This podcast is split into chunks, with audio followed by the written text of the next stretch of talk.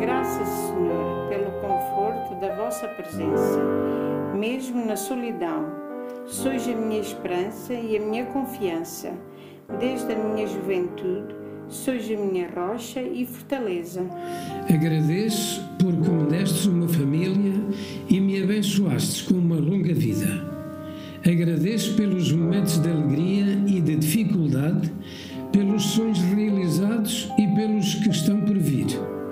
Agradeço por este momento de fecundidade renovada à qual me chamais.